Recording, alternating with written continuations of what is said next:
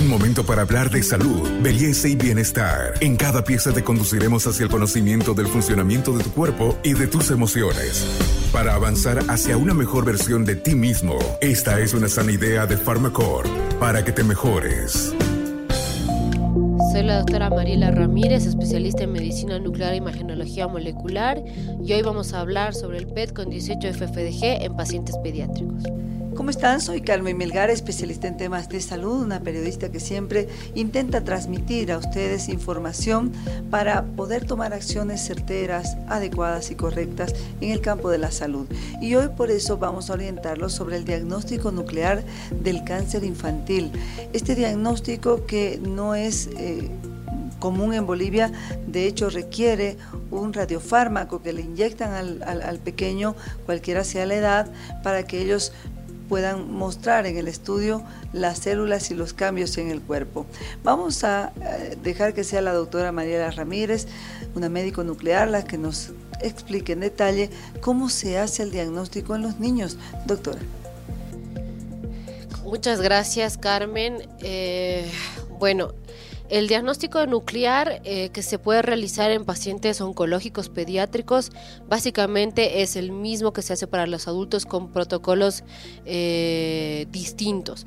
Principalmente aquellos niños que son menores de 5 años van a precisar anestesia, por ejemplo, para recibir la sustancia radiactiva y que puedan quedarse en el regazo de la mamá o del papá el tiempo de biodistribución de la sustancia. Entonces lo que hacemos es inyectarle la sustancia radiactiva, en este caso la 18-FFDG por vía intravenosa.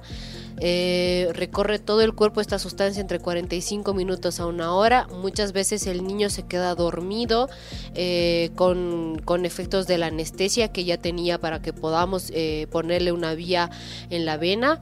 se queda a, UPA de la mamá los 45 minutos, está en ayunas claramente, para recibir la sustancia radiactiva y además para poder ser anestesiado.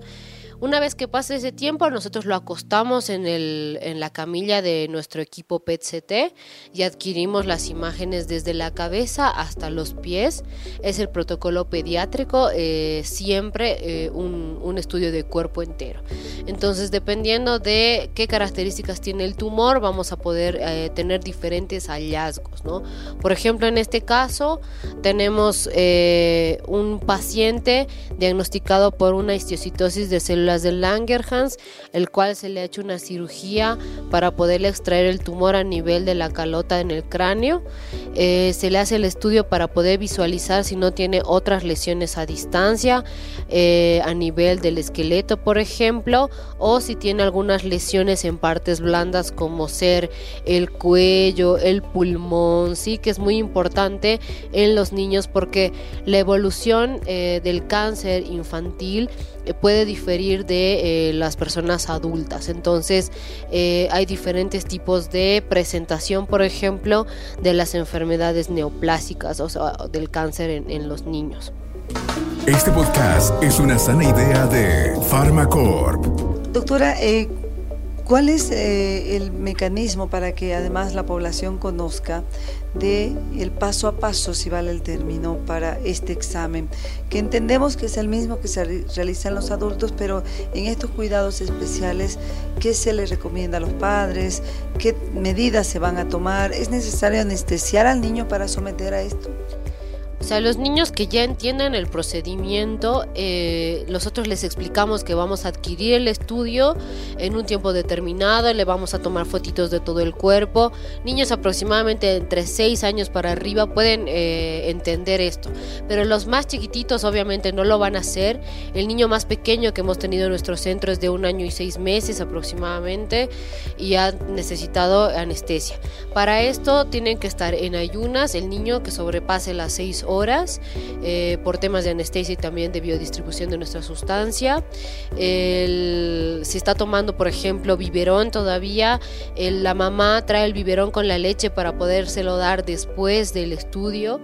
Si hay niños que ya no van a recibir anestesia como de 6, 7 años, van a tomar bastante líquido, casi un litro de agua les hacemos tomar para que puedan orinar varias veces y se irradien menos, ¿sí?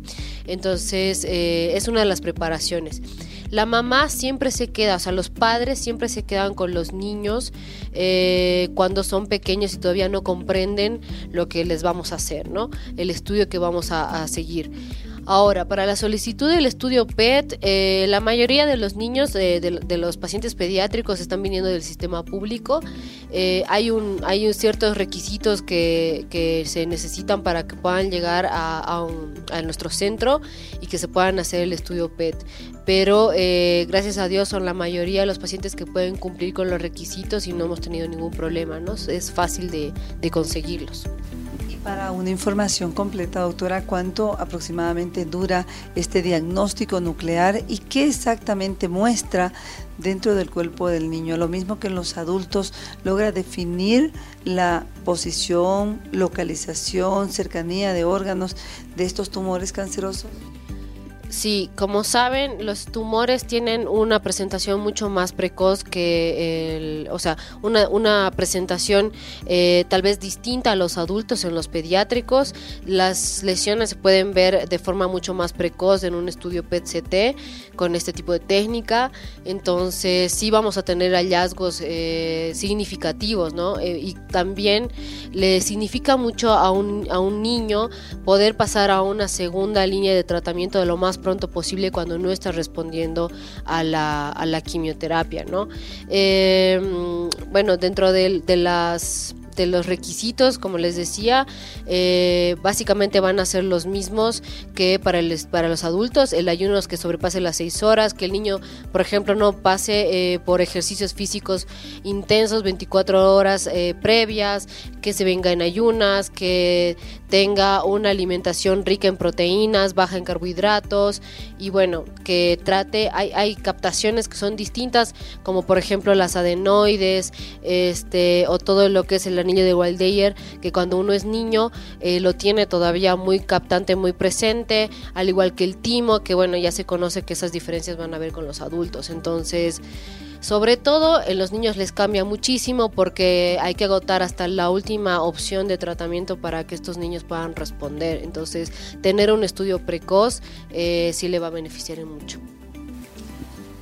Soy Carmen Melgar, especialista en temas de salud y hablando del diagnóstico nuclear, el PET ha sido como nosotros hemos querido informar acerca de la importancia de tener la información del cáncer también en nuestros niños. Con nosotros será.